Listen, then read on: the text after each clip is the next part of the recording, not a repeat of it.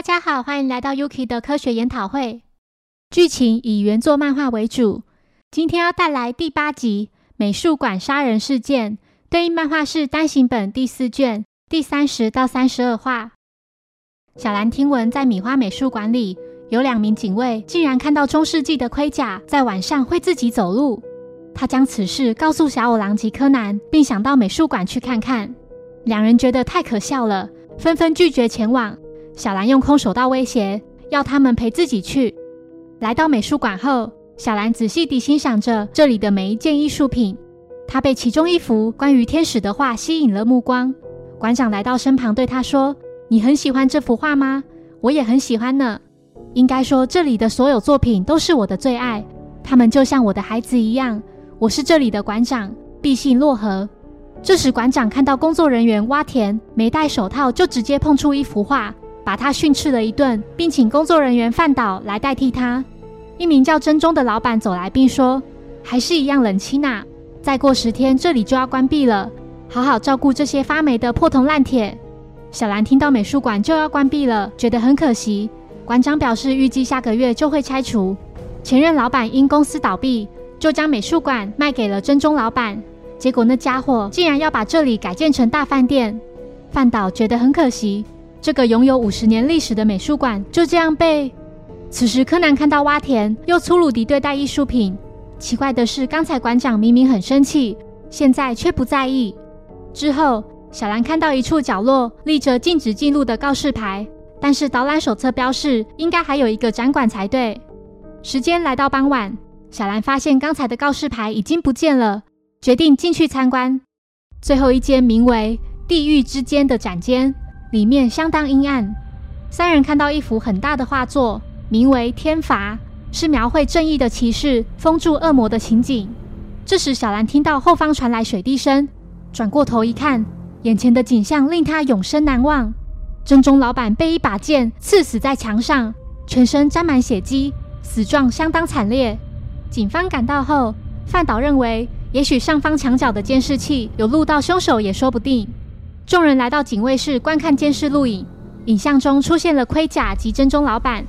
没想到那盔甲竟然用剑狠狠地对真中老板砍了好几下，最后一刀插在他的喉咙上，手段极其残忍。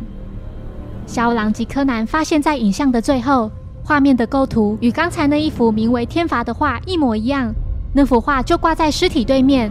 小狼认为，凶手恐怕是为了要模仿那幅画，才用这种方式的。小兰向警方提到，大约在四点的时候，通往这里的通道上有禁止进入的告示牌。五点之后，告示牌就不见了。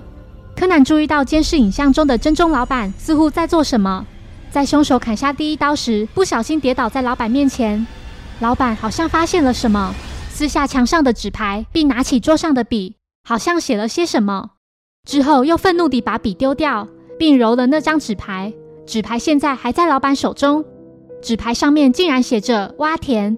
洼田表示，案发当时他一个人待在办公室处理馆长交办的工作。馆长确定确有其事。柯南发现一旁地上有一支圆珠笔。馆长说那是今年为本馆五十周年所特别设计的纪念笔。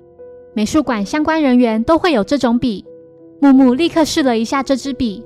不论是颜色还是粗细，都和纸牌上的相似。死者也许就是用这支笔写的。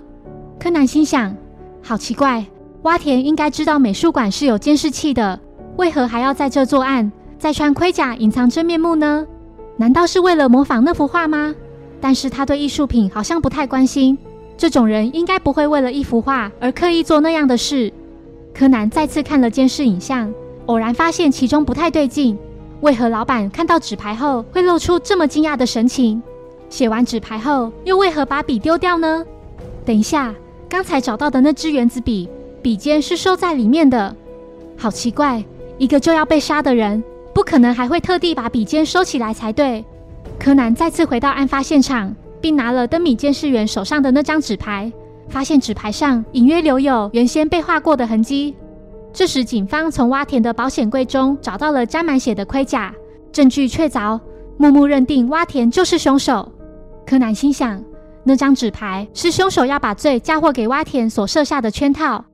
小五郎看到这好好的艺术品沾满血迹，觉得非常可惜。范导表示那只是装饰用的复制品。柯南心想，原来那是复制品，难怪在那时，即使蛙田粗鲁地对待他，馆长也没有生气。柯南又注意到，案发现场的墙上明明挂着牌子，却没有挂上画作，是凶手为了不让血溅到上面，才事先拿下来的吗？这种诡计必须得在挖田没有不在场证明的情况下才可以成立的。那么能做到这一点的人，就只有馆长而已。如果推理没有错的话，犯人可能还把那个东西放在身上。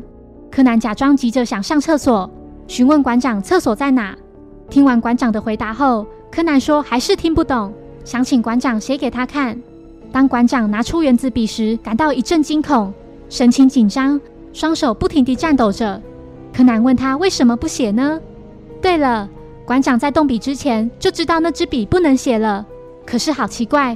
明知道是支不能写的笔，为何还要把它放在身上呢？馆长对柯南的这些话感到不可置信。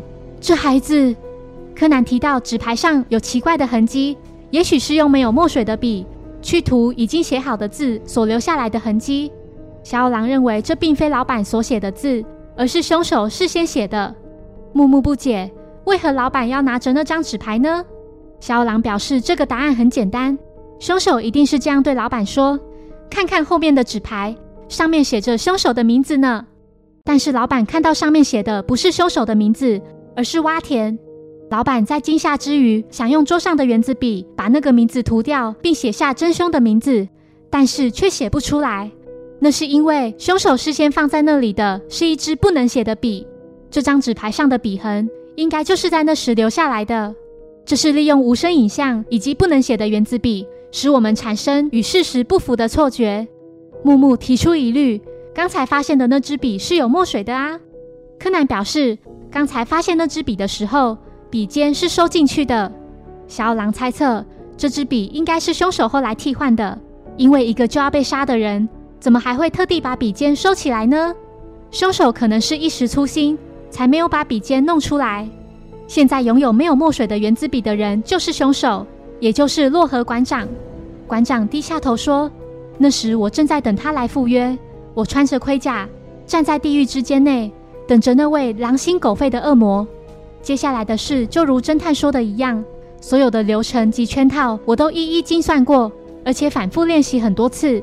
虽然知道这样的行为很愚蠢，但这一切都是为了向这个恶魔报复，为了自身利益而毁了这神圣的美术馆。”夺走了我视如己出的艺术品。小狼认为这和画作不一样。馆长自己也遭到了天罚。馆长表示，那幅画真正的含义是：恶魔虽然被正义的骑士所杀，但骑士也同样被恶魔的血溅满全身。他的正义之身也被恶魔所污染了。如今自己也成了恶魔的化身。那些证据无法骗过纯真又正义的小眼睛。馆长对柯南说：“小朋友，厕所已经不用去了吧？”事件过后，小狼因为侦破了美术馆案件而登上报纸，使他一跃成为知名人物。也因这次事件，市民们要求保留美术馆的声量高涨，得以让美术馆继续开馆营运。谢谢收听，如果喜欢本节目，欢迎小额赞助给我支持，谢谢。那我们下一集再见，拜拜。